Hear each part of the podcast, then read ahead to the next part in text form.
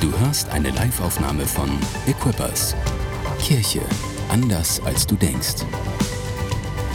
Weitere Informationen findest du auf mainz.equippers.de. Ich freue mich, dass ich zu euch sprechen darf. Wir sind immer noch im Sommer. Heute Morgen bin ich früh aufgestanden ähm, und an den Rhein gegangen. Und das erste Mal habe ich gedacht, es ist kalt. Ich hatte so ein T-Shirt an, ich habe irgendwie, der, es hat 19 Grad gehabt, aber irgendwie am Rhein war es ein bisschen kalt. Ich habe so gedacht, oh Mist, ich glaube, der Herbst kommt. Ähm, aber okay, aber wir sind noch im August. So, also es ist eigentlich noch Sommer. Ich glaube, es sind auch noch Schulferien. Nächste Woche ist ja Super Sunday, glaube ich. Back to School und Taufe und was weiß ich alles. Also sei auf jeden Fall da. Wenn du nächste Woche nicht da bist, dann weiß ich nicht, hast du den größten Sonntag, des, den vollgepacktesten Sonntag des, des Jahres verpasst. Das willst du auf keinen Fall tun. Ähm, und äh, ja, wir sind noch in den Summer Vibes. Und ähm, ja, äh, Tore hatte vor, vor, vor zwei Wochen ein bisschen gesprochen ähm, über eine Botschaft. Ähm, äh, ja, da, da ging's. Da, er hat angefangen über die Krisen zu sprechen. Und äh, wir sind ja so im Dauerkrisenmodus eigentlich. Ne? Als Corona irgendwann mal angefangen hat, da haben ja alle gesagt, inklusive mir, einfach ein bisschen durchhalten. Irgendwann ist es vorbei. Ähm, aber irgendwie so die letzten Jahre zeigen uns so, nach der einen Krise kommt die nächste Krise. Und irgendwie, vielleicht sollten wir nicht mehr darauf warten, dass sie vorbei ist irgendwann, sondern einfach sagen, okay, das ist das neue Normal. Wir schauen, was Gott in dieser Situation tut. Ähm, weil, ja, eigentlich wäre es schön, so, ähm, wenn äh, das, die Umstände manchmal ein bisschen leichter wären. Na, was, was wäre, wenn es auf der ganzen Welt keine Kriege gäbe? Das wäre gut, oder? Seid ihr bei mir bestimmt, oder? Also wer, wer, wer ist anderer Meinung?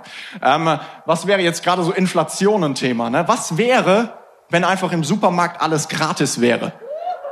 So, einfach, einfach so, so alle Lebensmittel gibt's einfach, gibt's einfach so. Also ist einfach alles for free. Kannst einfach, keine Ahnung, die Äpfel pflücken gehen und sowas. So, das, das wäre doch mega. Was, was wäre so ein, ein perfektes, stell dir mal vor, ein perfektes Umfeld. Ein Umfeld ohne Krankheit, ein Umfeld, wo die Menschen, die da am Start sind, du denkst dir so, ich mag die alle. So, ähm, das wäre doch mega, oder? Perfektes Umfeld. Es gibt ein Wort für ein perfektes Umfeld. Wisst ihr, wie das heißt? Paradies. Paradies ist das Wort für ein perfektes Umfeld. Und äh, manchmal denken wir so, ey, wenn, wenn unsere Umstände perfekt sind, lasst uns, lasst uns irgendwie die, die Umstände in den Griff kriegen. So, äh, dann haben wir ein gutes Leben. Ähm, aber ganz ehrlich, wenn wir in die Bibel reinschauen, dann müssen wir als Christen eine andere Perspektive haben. Ähm, weil, ja, in der Bibel gibt es drei Kapitel übers Paradies und über den perfekten Umstand und wir sehen, es gibt trotzdem Probleme. Warum? Weil das Problem ist in Adam und Eva. Nicht um Adam und Eva, sondern in Adam und Eva. Da ist das Problem. Und Pastor Tore hat schon darüber gesprochen vor zwei Wochen, glaube ich. Äh, die Predigt hieß am Ende, glaube ich, das Böse in dir. So. Und, und darum ging es und darauf, darum, dass, dass Gott mit Gnade antwortet auf das Böse in uns. Und ich habe mir gedacht, ah, ich will da anschließen und habe mir gedacht, äh, das Böse in dir 2.0 könnte ja mein Predigtitel sein. Dann muss ich nicht so kreativ sein und bin schneller fertig mit den Vorbereitungen. Ähm, aber dann, dann äh, habe ich auch gedacht, nicht jede Fortsetzung ist immer gut, ne? Da habe ich mir gedacht, überlege ich mir besser einen anderen Titel. Und jetzt heißt meine Predigt Probleme im Paradies. Genau, ich war kreativ, hoffentlich. Mal schauen. Äh, und, und darüber möchte ich sprechen. Und ich möchte, möchte sprechen, ja, äh, darüber, dass, äh, dass die Herausforderung, das Problem oft gar nicht nur um uns ist, sondern der Ursprung ist in uns. Und ähm, das ist nicht nur die Geschichte von den ersten drei Kapiteln äh, in der Bibel, sondern Jesus greift es auch mal auf. So, Jesus sagt eine Menge netter Dinge, aber nicht nur nette Dinge. Ähm, und ich habe mal einen kleinen Bibelvers mitgebracht äh, aus Lukas 11, Vers 13.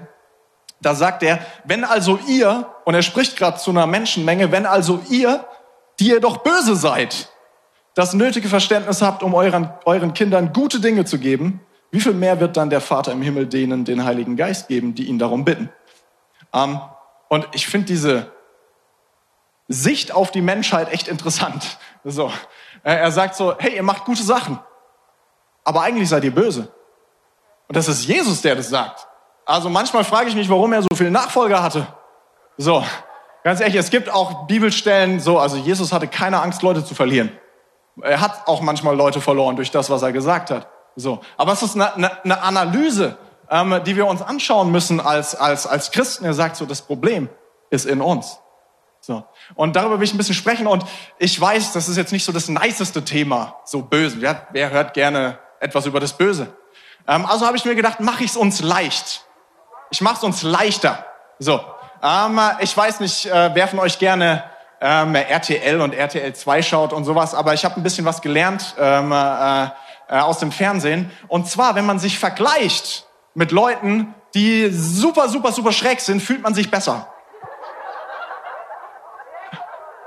Ähm, und deshalb gibt's diese geskripteten Serien, die alle nicht real sind, wo sich einfach irgendeiner überlegt, okay, ich, ich mal jetzt mal dieses Bild von einer Familie und dann mache ich eine Show drüber und dann schauen wir uns das an und denken uns, ich bin vielleicht schräg, aber so bin ich nicht. Und dann fühlen wir uns besser. Und äh, genau dasselbe mache ich jetzt auch. Ich meine, vielleicht sind wir ein bisschen schräg, aber ich habe mir einfach eine Bibelgeschichte ausgesucht, wo wir uns danach denken, oh, ich bin vielleicht schräg, aber so schräg bin ich nicht. Und dann geht's uns besser. Ähm, äh, das ist jetzt nicht die Quintessenz meiner Predigt, aber hier will ich mal anfangen. Ähm, und äh, ich würde gerne mit euch, äh, ich würde mir gerne die Geschichte anschauen von, von einem Mann, den Gott gebraucht. Und eine Sache, die ich jedes Mal so erstaunlich finde, wenn ich in die Bibel reinschaue, ist, Gott arbeitet nicht mit perfekten Menschen. Gott arbeitet mit sowas von imperfekten Menschen. Ganz ehrlich, Gott wählt Menschen aus. Jesus wählt Menschen aus. Da frage ich mich so, ich hätte andere genommen. Ganz ehrlich, wisst ihr, wen ich ausgewählt hätte, wenn ich Jesus gewesen wäre? Ich hätte Johannes den Täufer genommen. Was für ein Typ, ey. Am Predigen, am Taufen, wirklich der, der Typ schlechthin. Aber er nimmt ihn nicht. Er nimmt die anderen Jungs, die noch eine Menge zu lernen haben. So, hey, anderes Thema, aber so, Gott beruft abgefahrene Leute. Ich will ein bisschen reinschauen in die Geschichte von Abraham, Isaac und Jakob, eigentlich von, die von Jakob. So, aber im ganzen Alten Testament lesen wir, der Gott Abraham, Isaac und Jakobs. Und diese Familie, ich kann nicht über alles reden. Es gibt noch viel schlimmere Stellen, als die, die ich vorlese. Aber diese Familie ist wirklich, also ganz ehrlich, also eine gesunde Familie ist das nicht. Aber Gott wirkt. Und Gott möchte wirken in unserem Leben. Ah, und ich glaube, wir können etwas, äh, etwas entdecken in dieser Geschichte darüber, wie Gott in unsere Schwäche, vielleicht auch in unsere Sünde, in das Böse in uns reinkommen möchte und etwas verändern möchte in, unserem Leben. Äh, seid, ihr, seid ihr bei mir? Ähm, wir gehen mal durch ein paar Sachen im Leben von, von Jakob durch und wir fangen mal an mit seiner Geburt. Ganz vorne. Und lesen da mal ein paar, paar Zeilen. 1. Mose 25 ab Vers 24. Da lesen wir, und als die Zeit da war, brachte Rebekka Zwillinge zur Welt. Das ist die Mama von Jakob. Der erste war am ganzen Körper mit rötlichen Haaren bedeckt. Deshalb nannten sie ihn Esau. Esau bedeutet der Haarige. Ich habe zwei Kinder und äh, ich habe mit meiner Frau zwei Namen ausgesucht und wir haben uns mehr Mühe gegeben.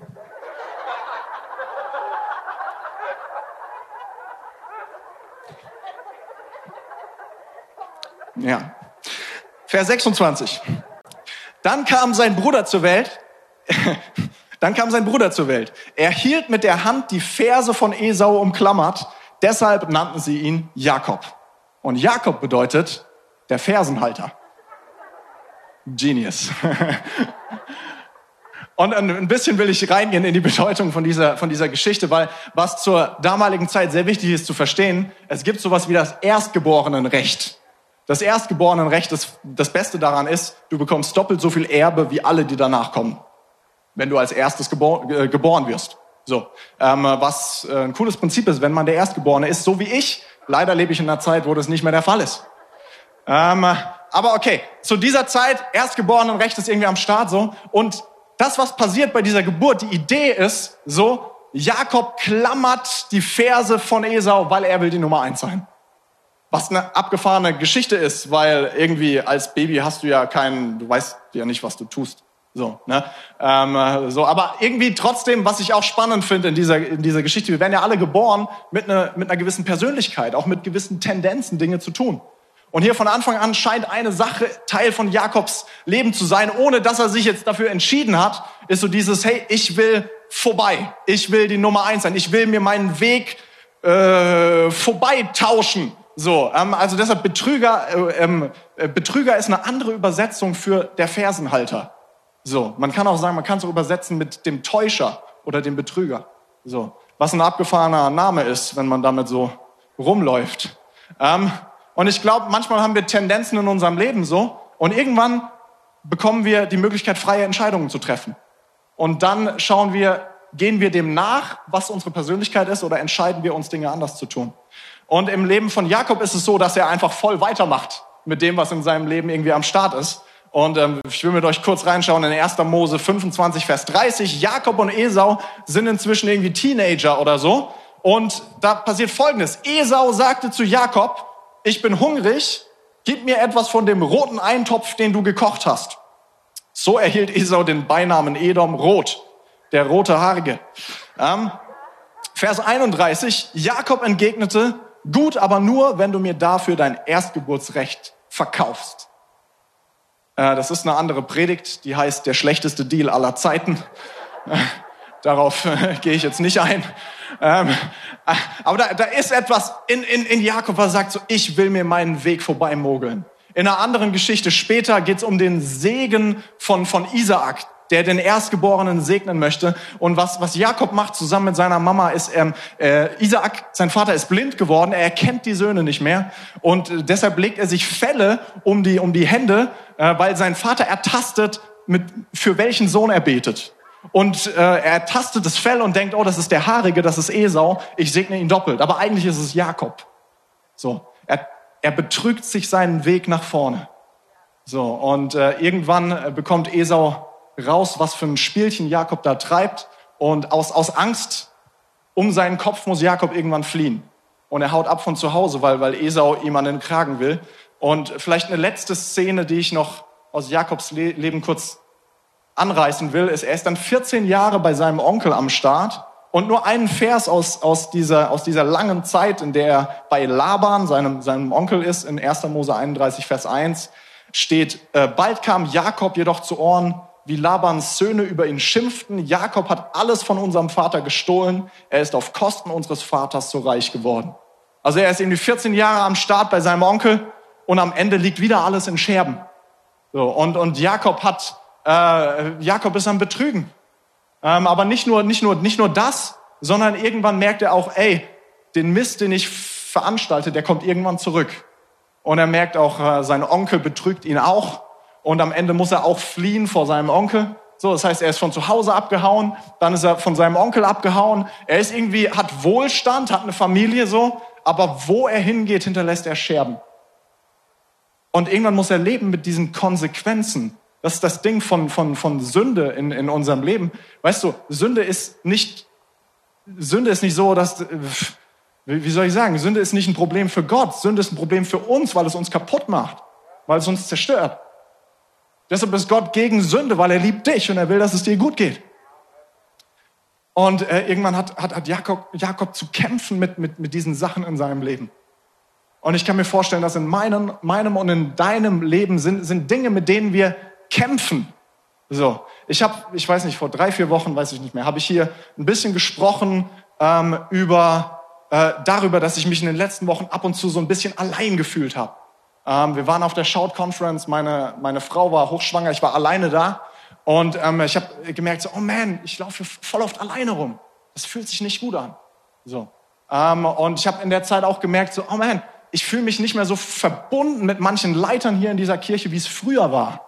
So, und ich habe gemerkt, ein, ein, Schmerz in mir ähm, ent, entwickelt sich. So, und ähm, habe gemerkt, so, ah, da ist ein Unterschied zwischen Leute mögen dich und Leute respektieren dich. So. Und äh, ich habe gemerkt, damit, damit bin, ich, bin ich am Kämpfen. Und äh, bin mit Gott zu dieser, mit, mit diesem Ding zu Gott gekommen. Und ähm, ehrlich gesagt, ich, ich will dir einfach zwei Sachen erzählen aus meinem Leben. Bin ich nicht stolz drauf? Ähm, äh, ja, äh, erzähle ich dir auch nicht, dass du Mitleid hast, aber ich will, dass du verstehst, wir alle haben unsere dunklen Flecken in unserem Leben. Wir alle haben unsere dunklen Flecken in unserem Leben. Und ich glaube, Gott will mit mir arbeiten, dass ich mehr investiere in Beziehungen. Ähm, schau, eine Situation, an die ich mich erinnert habe, das war während Corona. Das war ein Zoom-Call, wenn ihr euch erinnert. Während Corona, es kommt nicht zurück. im Namen Jesus. Es war so ein Zoom-Call, da waren nur so Pastoren drin, da ging es irgendwie um Campusgründung oder sowas, deshalb war ich dabei. Und dann hat der Leiter von diesem Zoom-Call irgendwann gesagt, für uns ist Corona ja ganz besonders schwer, weil wir Pastoren, wir lieben Menschen. Und ich saß da drin und habe mir gedacht, so habe ich noch nie drüber nachgedacht. So, und habe gemerkt, so, wow, ähm, ich weiß nicht. So, ich, ich mag Menschen, aber das hätte ich jetzt nicht so gesagt. So. Ähm, und eine, eine andere Story, an die ich mich erinnert habe, ähm, es gibt ja so Persönlichkeitstests und sowas. Vielleicht hast du mal gehört von dem Enneagramm-Buch. Ähm, äh, da kann man so rausfinden, wie man tickt. Und es ist manchmal nicht so nett. Und wirklich, ähm, äh, ich habe ich hab etwas gelesen, ich habe dieses Buch gelesen und an einer Stelle hat es mich wie den Blitz getroffen. Ich habe gedacht, fuck. Ich habe gedacht, scheiße, das bin ich. Und äh, auch darüber bin ich nicht stolz. Aber da gibt es eine Stelle, da steht, da, da stand so, ähm, ein, ein Leistungsmensch, das ist so diese Kategorie und das ist das, wo ich hin tendiere, sage ich mal, stand, der kann auf einer Beerdigung sein und an den Abschluss seines Projekts denken. Und ich habe gedacht, fuck, ich bin so ein Arsch. Weißt du? Äh, und, und irgendwie merke ich so, dass, dass Gott etwas tun möchte in, in, in meinem Leben. Er möchte was wandeln in meinem Leben. So. Äh, und weißt du, deshalb möchte, möchte Jesus, dass wir mit unserem Bösen, mit unserer Sünde zu ihm kommen. Weil er möchte etwas ver ver verwandeln in uns. Und was auch immer dich beschäftigt, was auch immer du vielleicht versteckst, was auch immer in dir, was dich, was dich beschäftigt, womit du kämpfst. Hey, Jesus will das nicht bloßstellen, er möchte es gesund machen. Das ist das, was er tun möchte. Und darüber möchte ich gerne sprechen in den nächsten paar Minuten. Und ich möchte darüber sprechen, wie, wie, wie Gott hineinkommt und hineinspricht in das Leben von Jakob, der so viel Mist veranstaltet in seinem Leben. Aber dann kommt Jakob an den, an, an den Start. So, äh, dann kommt Gott an den Start. Und, und die Dinge verändern sich. Seid ihr bei mir? Wollen wir in diese Szene, ich glaube, es ist die Schlüsselszene in Jakobs Leben. In meiner Bibelübersetzung steht da oben drüber so als Überschrift, äh, Jakob ringt mit Gott. Äh, über diese Stelle will ich, will ich ein paar Minuten sprechen. Und ähm, es ist äh, so eine wichtige, wichtige Situation im, im Leben von, von Jakob. Ich glaube, es ist die Turnaround-Situation. Ähm, 1. Mose 32, Vers 25 bis 27. Abgefahrene Alttestamentstelle, aber wir schaffen das zusammen. Ähm, Ab Vers 25, dann blieb er alleine zurück. Das ist Jakob. Jakob ist also alleine. So, er ist gerade auf der Flucht, hat seine Familie irgendwie über den Fluss gebracht und ist wieder zurückgegangen und ist jetzt alleine. Da kam ein Mann und kämpfte mit ihm bis zum Morgengrauen. Irgendwie, ich habe echt versucht raus, was, was ist das, was für eine komische Geschichte. Also irgendwie aus dem Dunkeln taucht einer auf und will auf einmal kämpfen, ich wäre weggerannt. Ähm, aber irgendwie, das ist das, was da passiert. Und dann kämpfen die die ganze Nacht. In Vers 26 steht, als der Mann merkte, dass er Jakob nicht besiegen konnte, gab er ihm einen Schlag auf sein Hüftgelenk, sodass es ausrenkte. Nächste komische Sache. Ich sage, das hört nicht auf. Ähm, dann sagte er, also der Mann, lass mich los, denn der Morgen dämmert schon. Er hat angegriffen und hat irgendwann keinen Bock mehr. Ähm, doch Jakob erwiderte, ich lasse dich nicht los, bevor du mich gesegnet hast. Und ich denke, irgendwie in diesem Kampf ähm, merkt, äh, merkt, merkt Jakob, ich habe es hier, ich hab's hier irgendwie mit Gott zu tun. Die Theologen fragen sich, ist das ein Engel, ist das Jesus, wer ist das, whatever. Aber Jakob merkt, ich, ich habe es hier, mit, ich hier mit Gott zu tun. Und ich will äh, vier Gedanken kurz mit dir teilen. Mein erster Gedanke heißt, ein Kampf kann auch ein Segen sein. Ein Kampf kann auch ein Segen sein. Ich meine, Jakob ist sein ganzes Leben auf der Suche nach Segen. Er ist auf der Suche nach dem Segen Isaaks. Er ist auf der Suche nach dem Segen Gottes und er ist gesegnet. Er ist immer auf der Suche nach dem Segen, aber irgendwie merkt er so, ich komme nicht an, ich komme nicht ins Ziel. Irgendwie, ich kann noch so viel Stuff haben, noch so viel Besitz haben, irgendwie in meinem Leben läuft was schief. Und dann steht er hier vor Gott und sagt, segne mich. Und manchmal kämpfen wir und fragen uns, wo ist der Segen? Im Neuen Testament gibt es eine Bibelstelle von, von, von Paulus, da schreibt Paulus über einen Dorn in seinem Fleisch, über eine Schwierigkeit in seinem Leben. Wir wissen nicht, was es ist. Vielleicht ist es eine Krankheit, keine Ahnung. Aber er schreibt nicht, was es ist. Er schreibt, da ist ein Dorn in meinem Fleisch. Und, und, und das, ist, das ist die Schwäche in meinem Leben. Und er sagt, ähm, dreimal habe ich zu Gott gebetet, äh, dass er mich davon befreit. Und dreimal hat Gott geantwortet, meine Gnade reicht dir aus. Meine Kraft zeigt sich in deiner Schwäche. Paulus hat etwas gelernt. Er hat gelernt, da mögen Kämpfe sein in meinem Leben. Aber das bedeutet nicht, dass, dass, dass Gott nicht am Start ist. Es, es bedeutet, dass Gott mittendrin ist.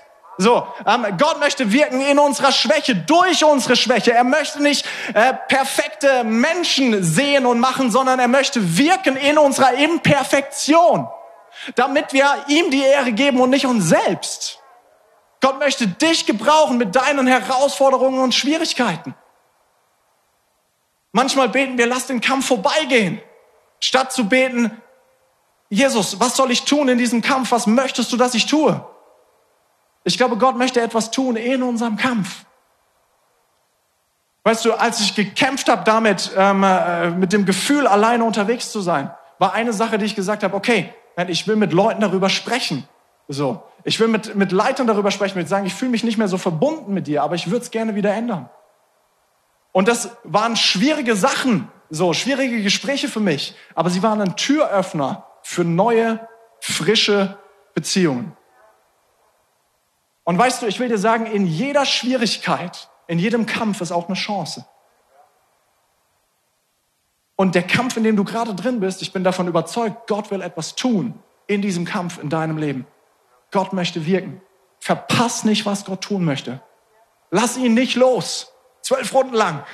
Ich lass dich erst los, wenn du mich segnest. Das ist mein erster Gedanke. Ein Kampf kann auch ein Segen sein. Ist das gut? Und dann geht diese Geschichte weiter von dem Mann und von Jakob in Vers 28. Ähm, also Jakob sagt, ich lasse dich nicht los, bevor du mich nicht gesegnet hast. Und in Vers 28 steht dann, wie heißt du? fragte der Mann. Normalerweise beim Boxkampf wird vorher gesagt, in der linken Ecke so und so, in der rechten Ecke so und so. Und dann weiß man irgendwie, wer kämpft. Da ist ein bisschen anders. Die haben es ans Ende geschoben. Ähm, wie heißt du? fragte der Mann. Er antwortete, Jakob. Und ich glaube, in dieser Stelle steckt ein Bekenntnis. Weißt du, ich habe schon gesprochen über die Bedeutung des Namen Jakobs. Jakob ist der Fersenhalter. Jakob ist der, der sich den Weg vorbeitäuscht, vorbei betrügt nach vorne. Das ist seine Identität. Und überleg dir mal, was, was es bedeutet, wenn dein Name Täuscher ist. Ich meine, du wirst dein ganzes Leben damit angesprochen. Das ist schon irgendwie crazy. So, und warum fragt der Mann, wie heißt du? Es ist eine Chance für Jakob zu sagen, wer er wirklich ist. Jakob sagt, ich bin Jakob. Das ist, wer ich bin. Deshalb ist mein zweiter Gedanke, lass Gott an den dunklen Fleck in deinem Leben heran. Weil das ist der dunkle Fleck im Leben von Jakob. Das ist das, was er, was er nie besiegt hat. Das ist das, was er, was er nie angeschaut hat. Aber in diesem Moment weiß er so, ich habe es probiert, mir den Segen zu erschleichen und weißt du was, viele Dinge haben sogar funktioniert. Aber am Ende hat es mich nicht gesund gemacht. Am Ende hat es äh, hat's, hat's, hat's mir nicht das gebracht, was ich eigentlich wollte. Und dann steht er vor Gott und sagt, das ist wer ich bin. Und ich glaube, was Gott machen möchte in unseren Kämpfen, er möchte an den, an den wunden Punkt rankommen in unserem Leben. Ich habe gehört, vielleicht hast du diese, diese Geschichte auch gehört von einem Mann, der heißt Thomas Mittelhoff. Er war so ein top, top, top, top deutscher Manager. Einer der reichsten, einflussreichsten Menschen, also in Deutschland sowieso, aber auch weltweit. Äh, und er ist vor, vor einigen Jahren ins Gefängnis gekommen wegen Steuerhinterziehung und Untreue und hat ein Buch geschrieben, das heißt Schuldig. Und da schreibt er über seine Zeit im Gefängnis und wie er Gott begegnet. Und er schreibt davon, dass, dass Gott ihn an seinem wunden Punkt begegnet. Und, und dieser wunde Punkt er ist jetzt gar nicht mal so sehr dieses Steuerhinterziehungsding, sondern die Stolz, der Stolz und die Gier und der Machthunger in seinem Leben. Das ist das, was er schreibt. So. Gott berührt ihn an diesem Punkt. Und deshalb kommt Heilung in sein Leben. Und, und, und, und, und, deshalb kommt ein, ein Leben, was, was, was kaputt ist, kann wieder neu aufblühen. Auch wenn die Situation nicht weg ist. Wir haben die Konsequenzen unseres Lebens. Jakob hat die Konsequenzen äh, seines Lebens. Aber es kann trotzdem neue Heilung reinkommen. Und das ist das, was Gott machen möchte in unserem Leben. Er möchte uns da berühren. An diesem Ort berühren. Es ist für mich äh, immer wieder eine Sache, wo ich, wo ich merke, Lukas, ich möchte, Gott, Gott spricht zu mir, Lukas, ich möchte, dass du lernst, Menschen mehr zu lieben. So. Was ist der Punkt in deinem Leben, wo Gott dich berühren möchte? Mein dritter Gedanke hängt damit zusammen, der heißt, Gott will dich nicht bloßstellen, er will dich segnen. Warum will Gott an den dunklen Fleck in unserem Leben ran? Er will uns nicht bloßstellen, er will uns segnen. Und dafür will ich mit dir die Geschichte einfach weiter, weiter durchgehen und, und sehen, was mit dir sehen, was, was Gott tut mit Jakob. Ähm, als Jakob bekennt, dass er Jakob ist, da passiert Folgendes. 1. Mose, Vers, äh, 1. Mose 32, Vers 29. Du sollst nicht länger Jakob heißen, sagte der Mann. Von jetzt an heißt du Israel. Denn du hast sowohl mit Gott als auch mit Menschen gekämpft und gesiegt. Israel bedeutet, Gott kämpft. Und ähm, was, was hier passiert ist, Gott spricht eine neue Identität ins Leben von Jakob hinein. Er sagt, du heißt nicht mehr so, ich gebe dir einen anderen Namen. Und überleg dir, wie, wie krass ein, ein Name ist. So, ich meine, mit einem Namen lebst du dein Leben lang. Äh, täglich hörst du ihn Dutzende Male, hunderte Male vielleicht, keine Ahnung. So, ähm, mein Nachname ist Rauch, Lukas Rauch. So, und äh, ich hatte nie Schwierigkeiten mit dem Namen, ist alles okay. Aber manchmal, ähm, äh, vor allem früher in der Schule, kamen so Sprüche, hey Lukas, rauchst du? War nicht so schlimm. Aber ähm, so, ich hatte auch meinen Spitznamen zeitweise, das war Rauchi. Wahnsinn. Bitte sag das niemals. Wieso habe ich das gesagt? Wir können das rausschneiden. Aber da, da, da hängt etwas, da hängt etwas an, an deinem Namen. So, du läufst damit rum. So, ey Mann, da, da hängt, also ganz ehrlich, das ist ein Riesending. Du wirst dein ganzes Leben so genannt. Und Gott sagt, okay, ich gebe dir jetzt eine neue Identität. Du bist nicht mehr der Täuscher, der Betrüger. Du bist der, der mit Gott kämpft. Ich will dir etwas Neues mit auf deinen Weg geben. Gott möchte unser Leben verändern. Und er möchte ran an die Stellen in unserem Leben, weil er uns segnen möchte. Nicht, weil er uns bloßstellen möchte. Nein, er möchte uns segnen. Schau, das ist das, was, was Jesus die ganze Zeit macht. Ich liebe die Geschichten von, ach, die Evangelien, ey. Man, ich lese so gern die Evangelien, weil Jesus einfach so genial ist. Und Jesus hat so viele Begegnungen mit Menschen, die voller Probleme sind. Aber er kommt nicht mit dem Zeigefinger, sondern er kommt mit Liebe und Annahme. Und trotzdem merken die Leute, was schief läuft in ihrem Leben. Da ist diese Frau am Brunnen, die, äh, ja, die im Ehebruch lebt, irgendwie sechsmal verheiratet war, irgendwie versucht, ihr Leben an den Start zu bringen. Aber das, was sie tut, bringt eigentlich nur mehr Zerstörung in ihr Leben hinein. Und Jesus spricht es an. Aber so, dass sie es nehmen kann. So, dass sie merkt, wow, das ist, das ist, das ist der Messias. Der hat wirklich, er hat die Lösung für mein Leben. Und voller Dankbarkeit geht sie zurück in, äh, in ihr Dorf und erzählt davon, wen sie kennengelernt hat. Es gibt ein paar andere Geschichten. Jesus mit den Zolleintreibern. Äh, da lesen wir gar nicht davon, dass Jesus es konfrontiert, dass die Leute irgendwie beklauen. Ähm, aber wir merken, Jesus verbringt Zeit mit ihnen und auf einmal ändern sie, wie sie leben. Im Römerbrief lesen wir, es ist Gottes Güte, die uns zur Umkehr bringt.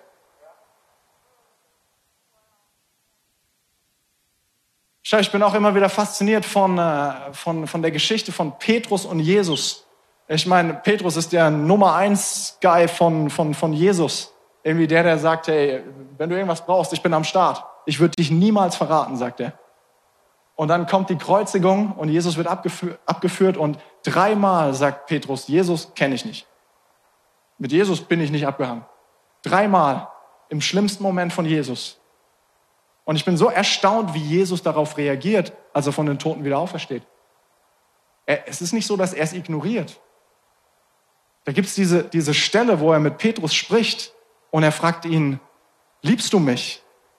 Und er fragt ihn das wie oft? Dreimal. Petrus hat ihn dreimal verleugnet. Und Jesus fragt ihn dreimal, liebst du mich? Und Petrus weiß genau, worauf er anspielt. Deshalb wird er sehr traurig, steht da. Und weißt du, was Jesus dann sagt? Er sagt dreimal, hüte meine Schafe. Er sagt dreimal, mit dir will ich mein Haus bauen. Mit dir will ich mein Haus bauen. Ich weiß genau, wer du bist. Ich weiß es. Aber weißt du was? Ich bin gestorben auch für deine Schuld. Und meine Berufung nehme ich nicht weg von dir. Ich habe keinen Fehler gemacht. Gott hat keinen Fehler gemacht bei dir. Er ist voller Gnade und Annahme. Er will Dinge ansprechen in unserem Leben, weil er sie gesund machen will. Ist das eine gute Botschaft heute Morgen? Ich habe noch einen letzten Gedanken. Darf ich den auch noch teilen? Bestimmt. Ich meine, keine Ahnung, wenn jetzt alle Nein sagen, mache ich es, glaube ich, trotzdem. die, die Band kann gerne schon mal nach, nach oben kommen. Ähm, ich würde gerne noch eine, einen Vers vorlesen aus der, aus der Geschichte von äh, dem Ringkampf. 1. Mose 32, Vers 32. Der Kampf ist vorbei. Die Sonne ging gerade auf, steht da, als Jakob Pnuel verließ, wegen seiner Hüfte hinkte er. Da ist ja noch diese Hink-Geschichte. Das war immer, wenn ich so Bibelstellen, wenn ich so drüber predige, dann gibt's so, gibt's so Verse, denke ich mir, oh Mann, ey. Ach, den lasse ich einfach weg.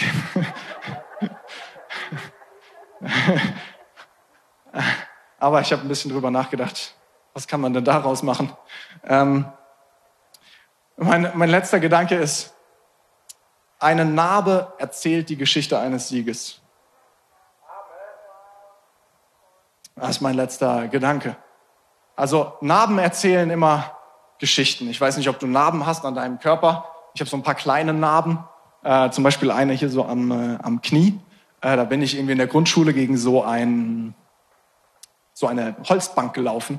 So, war jetzt nicht so schlimm, aber habe so eine kleine Narbe. So, und jetzt kann ich euch heute die Geschichte erzählen, wie das passiert ist. Es tut nicht mehr weh. Es, hat, war ein, einen Tag schlimm so, aber jetzt habe ich eine Geschichte dazu. Sie ist abgefahren, ich weiß, sie wird euer Leben verändern. Diese Geschichte, man, meine Güte. Und eine Narbe erzählt eine Geschichte. Das ist mein Punkt. Und schau, ich habe mir so überlegt, was macht denn jetzt dieser Jakob, der jetzt Israel heißt? Der irgendwie alleine gekämpft hat mit Gott und Gott sagt zu ihm, du hast jetzt einen neuen Namen. Da weiß ja sonst keiner ich überlege mir so, Jakob geht irgendwie zurück zu seiner Familie und sie kommen ihm entgegen und sagen, Jakob, wo warst du? Und Jakob sagt, ich bin nicht mehr Jakob, ich bin Israel. Und alle denken sich so, was hast du geraucht? keine, Ahnung.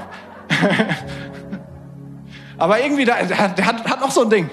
Auf einmal hinkt er so.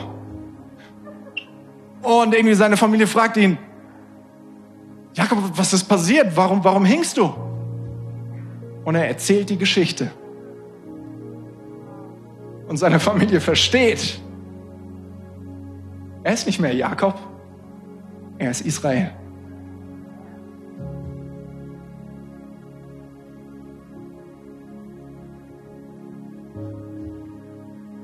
Und Paulus schreibt, alle Dinge in unserem Leben müssen uns zum Guten dienen.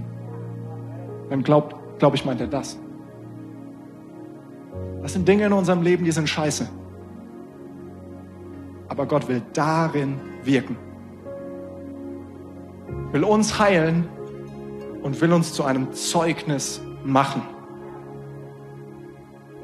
Jakob ist ein Zeugnis für alle, die mit ihm reden. Für seine ganze Familie. Für uns heute, weil wir über diese Geschichte erzählen. Eine Narbe erzählt eine Geschichte.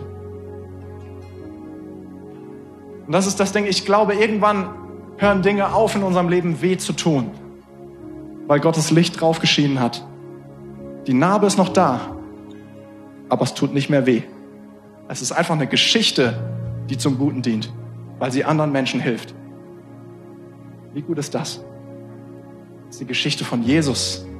Weißt du, dass Jesus aufersteht von den Toten, einen neuen Körper bekommt und immer noch Narben hat? Abgefahren, oder? Thomas sagt, ich glaube nicht, dass Jesus auferstanden ist, außer ich lege meine Hände in seine Seite und lege meine Hände in seine, meine Finger in seine Hände. Und Jesus taucht auf und sagt zu Thomas, berühre meine Narben und sei nicht mehr ungläubig, sondern glaube. Der Schmerz ist weg, aber die Geschichte, sie verändert die Welt. Gott will was verändern durch deine Geschichte. Deshalb will ich dich einladen, hey, lass Gott ran an die dunklen Flecken in deinem Leben. Ist das eine gute Botschaft heute Morgen? Ich würde gerne für dich beten und vielleicht willst du dafür die Augen zumachen.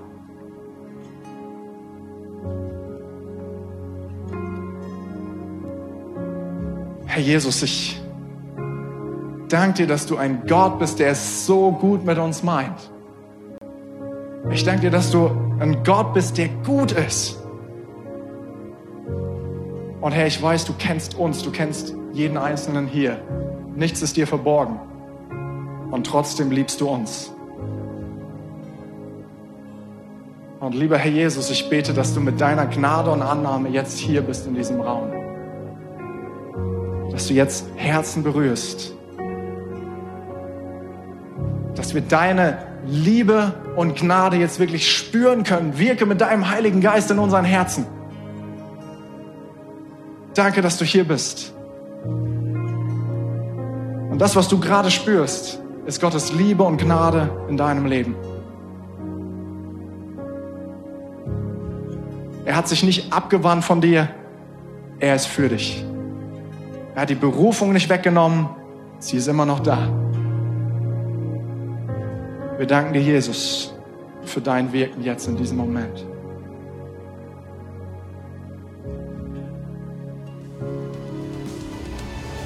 Danke fürs Zuhören.